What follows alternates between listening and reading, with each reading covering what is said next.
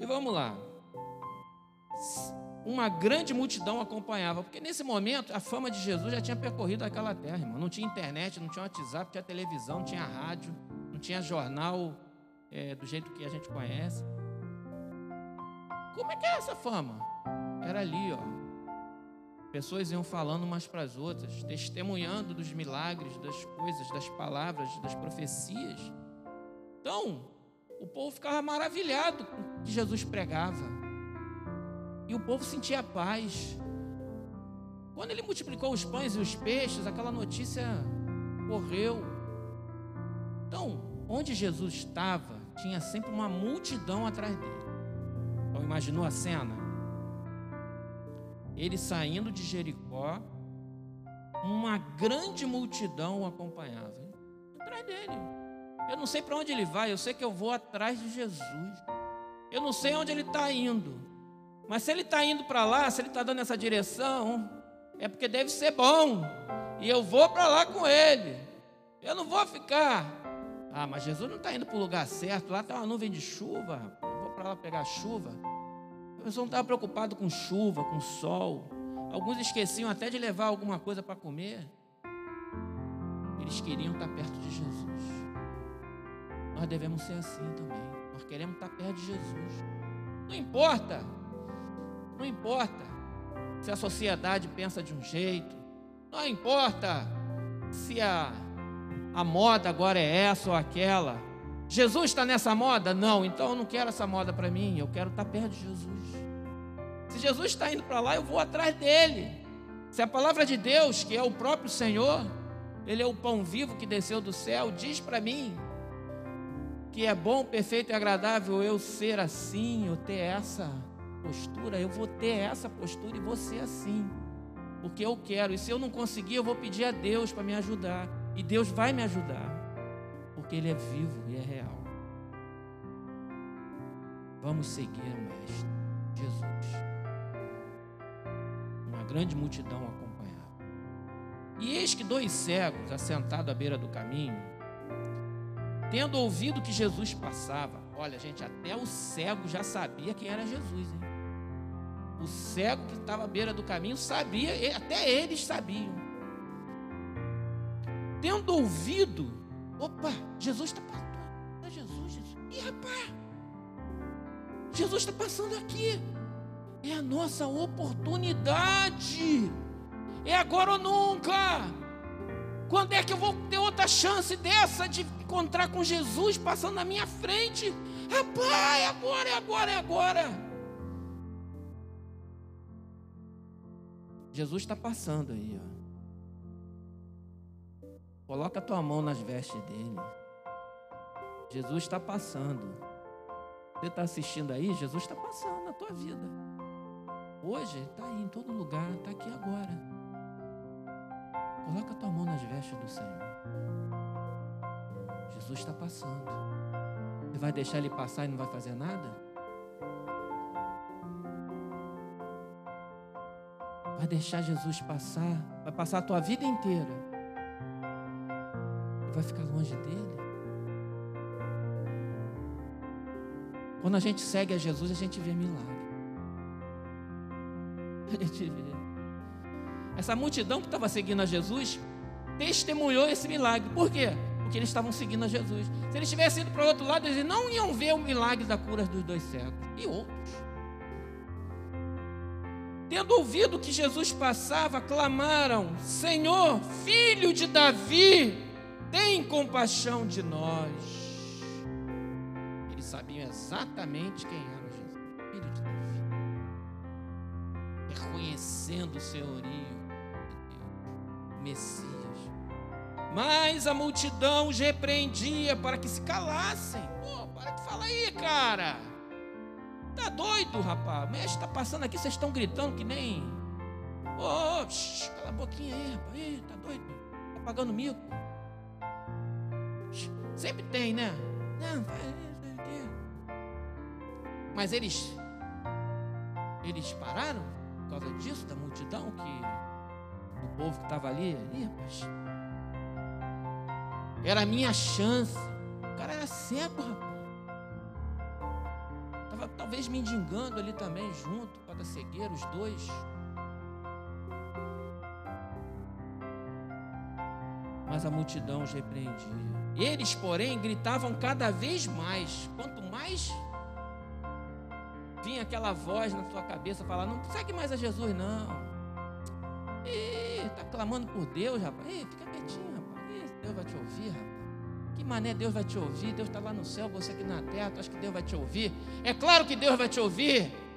Aí vem essa voz na tua cabeça: Ah, não tem mais esperança para o meu casamento. Deus nem existe, nem me ouve. Se ouvir, sei o quê. Isso é o inferno, é aquela multidão que quer calar você. A tua reação deve ser o quê? Ficar quieto? Aí que eu grito mais, aí que eu oro mais, aí que eu clamo mais, aí que eu falo, Jesus, me ouve, Senhor, arreda-te, Satanás. A reação do crente tem que ser o quê? Ah, é? Está querendo me, me puxar para não buscar Deus? Agora que eu vou buscar mais, é agora. Está com problema no teu casamento? Vem para a igreja, assiste. Está com problema na tua vida profissional? Busca Deus, faz a tua parte, vê se Deus não vai honrar a tua fé. Claro que vai, rapaz. Eu sei que eu tenho crido, nós também, nós temos crido juntos. E eles gritavam mais e cada vez mais: Senhor, filho de Davi, tem misericórdia de nós. Então, parando Jesus, Jesus parou. Eles conseguiram fazer Jesus parar para dar atenção a eles e virar para eles. Se eles não clamassem, Jesus ia seguir o caminho. Eles creram, vão ser salvos. Mas tinha um milagre, um potencial milagre para acontecer ali para a glória de Deus, que aconteceu porque Deus usou esses homens para clamar. E foi tão tremendo que está escrito na Bíblia até hoje, para nós conhecermos também. Então, parando, Jesus chamou-os e perguntou: O que quereis que eu vos faça? Já pensou Jesus falar para você? O que, que você quer que eu faça por você? Ai meu Deus, qualquer coisa. Desde que seja da minha vontade. Desde que não seja o teu mal. Eu te dou o que você me pedir. Meu Deus! ah, Jesus, mas aqueles homens tinham uma necessidade tão básica que para nós é. A gente talvez nem. A gente. Nós que temos a vista normal, né? Para a gente ver, é tão normal, né? E às vezes a gente reclama de tanta coisa e esquece que a gente está vendo, que a gente ouve, que a gente fala, que a gente respira, que a gente está de pé, a gente não é paralítico que a gente tem força para trabalhar, que a gente está com saúde, que a gente tem comida na mesa. Então, essas coisas, irmãos, que esse cego estava pedindo, coisas que nós já temos hoje. Talvez a gente não valorize isso, mas para aqueles cegos ver era a coisa mais importante que poderia existir, irmão. E eles pediram. Respondeu-lhes, responderam: Senhor, que se nos abram os olhos.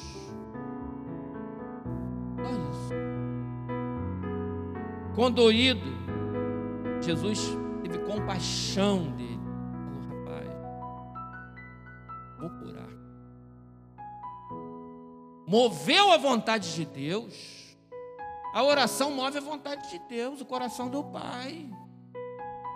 Se a tua oração é sincera, ela move céu, tudo, irmão. Move. Aí você pensa que aquela situação que é impossível, ela muda.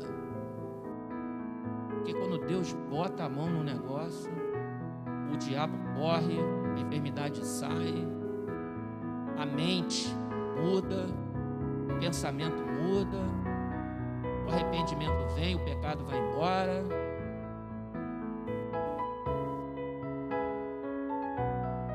Jesus teve compaixão. Senhor, que se nos abram os olhos. Ido, Jesus tocou-lhe os olhos. Tocou, Jesus foi lá e tocou nos olhos dele. E imediatamente recuperaram a vista e foram seguindo. Que que é isso, irmão? Os dois cegos, Jesus foi, tocou, pum! Eu vejo!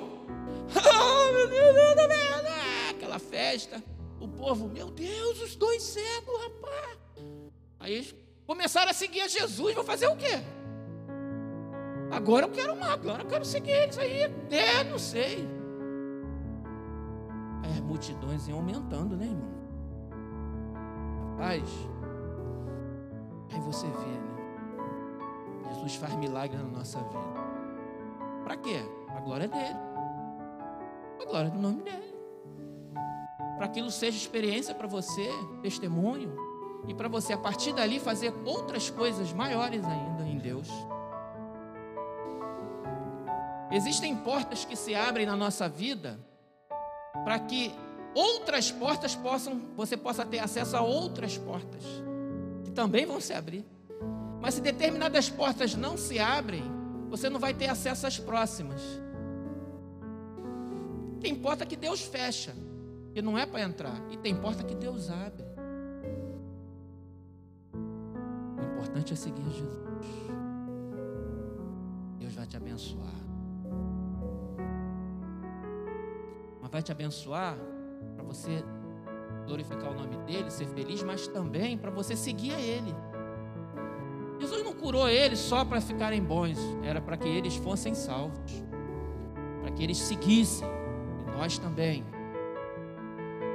E aí, logo depois desse fato, Jesus foi para Jerusalém. Mas olha, olha como que aconteceu, né, irmão? Essa entrada de Jesus em Jerusalém, nesse momento glorioso, né, que Jesus visita a cidade, uma multidão já estava atrás de Jesus. Tudo isso era plano de Deus. Quando se aproximaram de Jerusalém e chegaram a, a Bet-Fagé, ao Monte das Oliveiras, enviou Jesus dois discípulos, dizendo: Ide à aldeia que está, aí está diante de vós. Vai lá naquela aldeia ali, ó. E logo achareis presa uma jumenta e com ela um jumentinho. Desprendei-a e trazei-mos a jumenta e o jumentinho, a mãe e o filhote, provavelmente. Deus se preocupou com que o jumentinho foi usado, né? E aí só que ele estava com a mãe dele.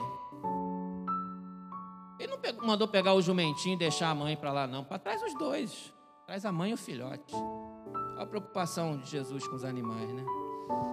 E se alguém vos disser alguma coisa, é, ô, meu amigo, ele está pegando o jumentinho aí, o que, que, que, é? Diz que o Senhor precisa deles e logo os enviará. Jesus vai devolver a jumentinha. Não pegou, Jesus não pegou a jumentinha não ia devolver, não, tá? Jesus mandou devolver a jumentinha. Né? Pegou emprestado, devolve, rapaz. Tem gente que pega coisa emprestada e não devolve. Livro é uma coisa, né? Empresta livro, esquece. É melhor dar. E tal. Presta, devolve. Nem que seja um apontador de lápis. Criança, pegou emprestado um lápis, devolve. Não é teu. A borracha, devolve. Não é teu. Até Jesus pegou o jumentinho e mandou, eu vou devolver. Mas foi o Senhor. E o povo já da aldeia sabia quem era o Senhor, era Jesus. Leva. Até talvez o homem falou assim: fica. Não, Um detalhe, né, que está na Bíblia assim, a gente às vezes passa, nem percebe, né? Aí está assim: e logo os enviará. Ora, isto aconteceu para se cumprir o que foi dito pelo intermédio do profeta. Dizei à filha de Sião: Eis aí te vem o teu rei, humilde, montado em um jumento, num jumentinho, cria de animal de carga. Isso estava lá na profecia. Irmão, lá atrás no Velho Testamento. Indo os discípulos e tendo feito como Jesus lhe ordenara, trouxeram a jumenta e o jumentinho. Outra coisa interessante, como é que Jesus sabia que tinha um jumento e uma jumentinha naquela aldeia? Hein? Porque os discípulos, como é que é, Jesus? Tem um, tem um, como é que o senhor sabe? Essas coisas deviam impressionar os discípulos, né? Vai ali naquela aldeia, porque tem um jumento com uma jumentinha preso lá, e vocês vão trazer para mim. Avisa lá para o pessoal que perguntar que é para o Senhor, depois eu vou, vou enviar vocês. Jesus é onisciente, onipresente, onipotente. Ele sabe tudo. Ele sabe o que acontece comigo, contigo. Ele sabe até o teu coração que está dentro de você. Ele te conhece, ele sabe o que vai acontecer. Deus não está preso ao tempo. Aliás, Deus criou o tempo. Quando ele falou, haja luz e houve luz, o tempo foi criado. Sol, manhã, tarde, o tempo foi criado ali. Não existia tempo. Por isso Deus é eterno. Vai entender. Haja luz, houve luz. A coisa mais rápida que nós conhecemos na física é a velocidade da luz. Na física. Mas quem fez a luz? Deus. Então Deus é mais rápido que a luz. Tá ligado? Então quando alguém morre e vai à presença de Deus, é não piscar de olho, não vai na velocidade da luz, não, senão ele levar milhões de anos, porque só, o, só a distância de uma estrela para a Terra são mais de mil anos luz. vai entender isso aí. Jesus fez a luz, rapaz. O Criador é mais poderoso que a criatura. Ele não está preso, ele não está preso ao tempo. Einstein talvez tenha visto lá um, uma sombra de algo assim maior, mas não chega nem ainda aos pés do que tudo é, das coisas celestiais. Então, o jumentinho, irmão, Jesus sabia que o jumento estava lá. E outra coisa, a humildade de Jesus. Jesus podia entrar num cavalo branco, carruagens de fogo, ah, o rei da glória. Ele tinha essa glória? Tem. Ele tinha, ele tem e terá. Mas naquele momento, o papel de Jesus era ser servo. E ele veio num jumentinho. Entrou na cidade montado num jumentinho de filho de, de cria de carga. Se Jesus entrou montado num jumentinho, não vai ser eu que vou querer entrar agora, chegar montado num, numa aeronave é, Learjet. Posso até viajar de Learjet. Eu pagar a passagem, tiver dinheiro para isso. Mas não, não, não é por aí, irmão. Não é pelo que os olhos veem. Olha a humildade de Jesus, nós temos que ser assim coração, sandalinha da humildade. Pastor, presbítero, diácono, diaconisa, obreiro, obreira, irmão, irmã. Todo mundo com a sandalinha da humildade, hein? Na humildade do nosso coração, nós conseguimos amar melhor o nosso irmão, gerar uma unidade melhor. Fica querendo muita coisa, não, querer aparecer. Querer... Quando você quer menos aparecer, que é aí que Deus mais te mostra. Aí tu fica até assim, Senhor, estou querendo fazer. Aí que Deus te bota. Quando tu quer menos aparecer, é a hora que Deus mais quer te mostrar a glória dele. Entendeu?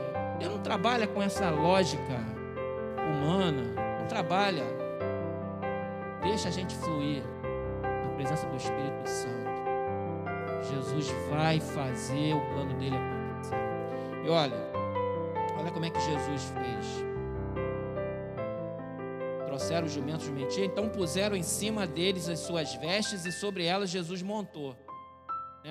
Não tinha a cela, botou as vestes, forrou o jumentinho e montou ali tranquilo. E a maior parte da multidão estendeu suas vestes pelo caminho e outros cortavam ramos de árvores espalhando-os pela estrada, para Jesus ir passando por uma estrada de árvore. Olha que coisa, que cena! Está imaginando aí, irmão? Imagina a cena, a multidão chegando, rapaz. E as multidões, tanto as que precediam, como as que o seguiam, clamavam: Hosana ao filho de Davi, bendito o que vem em nome do Senhor, Hosana nas maiores alturas. E entrando ele em Jerusalém, toda a cidade se alvoroçou e perguntavam: Quem é este? E tinha gente que não estava ligado. Quem é esse?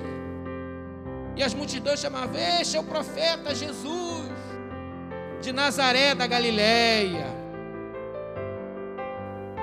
Tendo Jesus entrado no templo, expulsou todos os que ali vendiam e compravam, porque o lugar lá no templo não era consagrado para comércio. Não era. Ele olhou aquilo, deixou ele expulsa, tira essa turma daqui, santifica esse lugar. Também derribou as mesas dos cambistas e as cadeiras dos que vendiam pombas para o sacrifício. Vender pomba, rapaz. O cara que tinha que trazer a pomba dele, escolhido, e fazer, né? chegar ali na hora, pai, me vende aí um sacrifício aí que eu vou resolver meu problema. Está negociando, como se fosse uma indulgência. Ah, eu compro uma pombinha ali na, na porta mesmo e já vou entrando e tico meu evento. Religiosidade. Religiosidade é essa? A tua oferta tem que vir do teu coração, rapaz.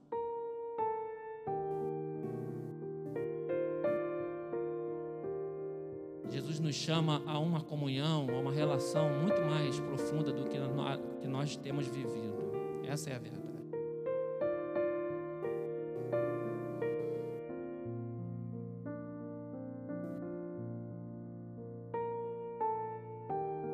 E disse no versículo 13, capítulo 21 de Mateus: Está escrito: A minha casa será chamada casa de oração. Vós, porém, a transformais em covil de salteadores. E tinha ladrão dentro. Como se uma feira. Virou feira. O templo virou feira. Um bandido dentro. Que bagunça. A minha casa será chamada casa de oração. Mas no fundo, a igreja somos nós. Nós temos um templo, um local de adoração. E essa casa, a nossa casa, eu e você, é casa de oração. Nós temos que orar. E aqui também, o lugar onde nós nos reunimos é uma casa de oração, de louvor, de gratidão, de milagre, de cura. Jesus efetua curas no templo. Jesus não parou ali, não, irmão. A agenda de Jesus era cheia. A agenda dele era cheia. Era milagre de manhã, milagre de tarde, milagre de noite. Pregava a palavra a agenda dele era lotada. Três anos.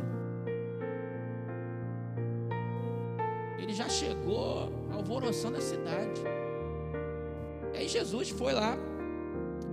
E o povo, seguindo, o que aconteceu? Vieram a ele no tempo, cegos e coxos. E ele os curou. Coxos e cegos. Curou.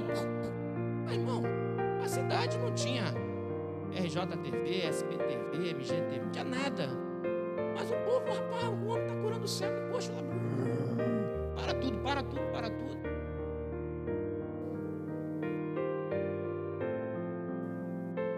Mas, versículo 15, aí vem os que não gostam,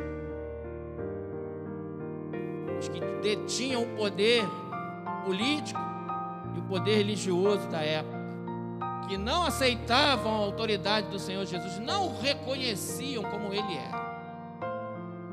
O que aconteceu? Vendo os principais sacerdotes e os escribas as maravilhas que Jesus fazia, e os meninos clamando Hosana ao filho de Davi, indignaram-se. em vez de se alegrar e glorificar a Deus, eles ficaram com raiva de Jesus com raiva. Indignaram-se. E perguntaram-lhe: Ouves os que, que estes estão dizendo? Respondeu Jesus. Jesus, quando respondia essa, essa, essa turma, ele, ele sempre era assim, ele dava aquela resposta para o cara ficar pior do que quando ele antes dele perguntar que ele estava querendo pegar Jesus em alguma coisa para tê-lo de acusar. Aí Jesus falava assim: Sim, nunca lestes? Aí ele, Bíblia, da boca de pequeninos e crianças de peito tiraste perfeito louvor. E deixando-os, saiu da cidade para Betânia, onde pernoitou. Então Jesus respondeu, e, resposta curta. Às vezes, irmão, a gente perde muito tempo com determinadas questões e a gente precisava dar respostas curtas. Respostas curtas. Bora, vamos em frente.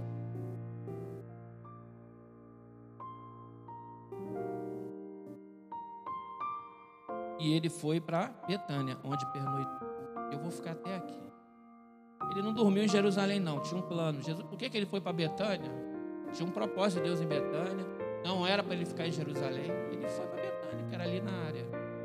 E depois continua aqui a leitura de tantas coisas gloriosas que Jesus fez. Agora, Jesus fez tudo isso para testemunho da nossa fé, para que nós crescemos hoje nele e que para a igreja também ser como Jesus era. Continuar pregando a verdade, que é a palavra de Deus. Continuar chamando o pecador para o arrependimento. E pecador somos todos nós. Nós também, porque a Bíblia diz que todos pecaram e destituídos foram da glória de Deus. Então não tem essa de pecador estão lá fora e aqui dentro. Não tem essa. Então você que está me ouvindo, todos nós somos pecadores. Mas a palavra de Deus diz: arrependei-vos. Porque Jesus, porque o Senhor, o Senhor Deus, ele ama o homem, mas ele não ama o pecado. Ele ama o pecador, mas ele não ama o pecado. E essa verdade hoje está querendo as pessoas da sociedade, o mundo moderno está querendo esquecer. Não, isso aí é discurso de ódio, é uma narrativa, nada, nada disso. Tudo pode, nada pode, depende. É, você, todo mundo tem a sua verdade, não existe verdade absoluta. Enfim, cada um pode crer na sua própria verdade. Você é como se chegasse assim: Deus, para de falar no meu ouvido, eu não quero ouvir, eu estou bem, eu quero continuar na minha vida, eu estou e a minha verdade. Acabou. Mas Deus não é assim. Nós somos pecadores, nós temos que reconhecer isso. Por isso que a Bíblia fala assim: arrependei. Por amor. É por amor. Quando um pai corrige um filho, não é por amor? É ou não é? Você que está aí ouvindo a gente no vídeo, é ou não é por amor? Mesma coisa. Então quer dizer que a gente só tem que falar sim para os nossos filhos? Passar a mãozinha na cabeça o tempo todo? De vez em quando tem uma correção. Essa correção é de amor. É por amor. Se o filho fica sem correção, é como se ele não fosse filho. Então a palavra de Deus é a verdade que deve ser pregada. E nós cremos nessa verdade como algo tão certo, irmão, que mesmo que a gente, quando a gente acabar a nossa vida aqui na terra, a gente tem certeza que nós vamos morar com Ele no céu. Deus não é Deus de mortos, é Deus de vivos, irmão. Deus de vivos. Aqueles que já não estão mais conosco na carne aqui, eles estão vivos no Senhor. É no Senhor que eles estão vivos. Todo aquele que confessar que Jesus Cristo é o Senhor será salvo, irmão. Então, na verdade, eles estão mortos, dormindo na carne agora, mas estão vivos lá em Deus. Não estão mortos, não. Estão vivos no Senhor. Eu creio. Mas também a palavra de Deus diz que Jesus vai voltar. Ele vai voltar. Esse dia está chegando. Cada dia é menos um. Isso eu posso afirmar. Não sei o dia, nem a hora, nem o ano. Não posso falar nada a respeito disso. Só posso dizer que esse dia está se aproximando. E cada dia que passa é menos um dia. É isso eu posso falar. Fora isso, eu não posso falar. Posso falar que os sinais estão aí. As coisas que estão acontecendo. Quem é que imaginava que uma pandemia ia fazer a gente estar todo mundo de máscara? Quem imaginava isso em dezembro do ano passado? Quando a gente virou o ano. Estou falando nem do ano passado, falando desse ano ainda. Né? A gente virou o ano. Feliz 2020! Glória a Jesus! É o ano da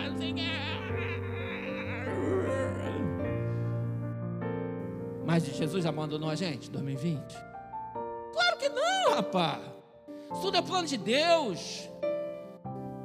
É lógico que nós, a igreja está orando pelos enfermos, temos uma lista imensa de oração. Não só por enfermidade, por vários problemas, mas principalmente enfermidade. É lógico que a igreja está orando para vir cura, solução para esse vírus. É lógico, a igreja no mundo todo está orando. Mas é fato que a palavra de Deus está se cumprindo. E o relógio de Deus acelera de vez em quando. E uma pandemia dessa, como uma grande guerra mundial, alguma coisa, é sempre um acelerador de fatos, mudanças. E essas mudanças só confirmam mais e mais palavra de Deus está se cumprindo. Está se cumprindo. Os pés da estátua de Daniel estão ali. Estamos lá. Nos pés, nos dedinhos. Está se cumprindo. Então, eu não posso precisar épocas e datas com essa precisão, mas posso dizer que é, a gente está olhando os campos, eles estão brancos. É o nosso papel no meio dessa verdade? Qual é o nosso, a nossa missão? Qual é a, onde eu estou incluído dentro da igreja nesse papel? Totalmente. A igreja continua com a mesma missão: pregar o evangelho, santificar, unir, orar, batizar, pregar, todas as ferramentas possíveis que a gente pode ter às mãos, seja presencialmente, fisicamente, virtualmente. Nosso papel é testemunhar, é viver esse evangelho, é você santificar a tua vida para você no teu dia a dia ser um cristão de verdade. Um filho de Deus de verdade, no teu trabalho, na escola, no, na faculdade, em casa, aonde você mora, no caminho, na condução, indo no comércio ou viajando. Você, nós temos que ser verdadeiros filhos de Deus. E agora que o amor de Deus Pai, criador dos céus e da terra, que a graça maravilhosa do nosso Senhor e Salvador Jesus Cristo, que a unção e as consolações do Santo Espírito de Deus estejam sobre o povo reunido neste lugar seja sobre o povo que nos assiste pela internet, seja com Israel de Deus espalhado por toda a face da terra, hoje e eternamente. Amém e amém. Glória a Jesus, aleluia.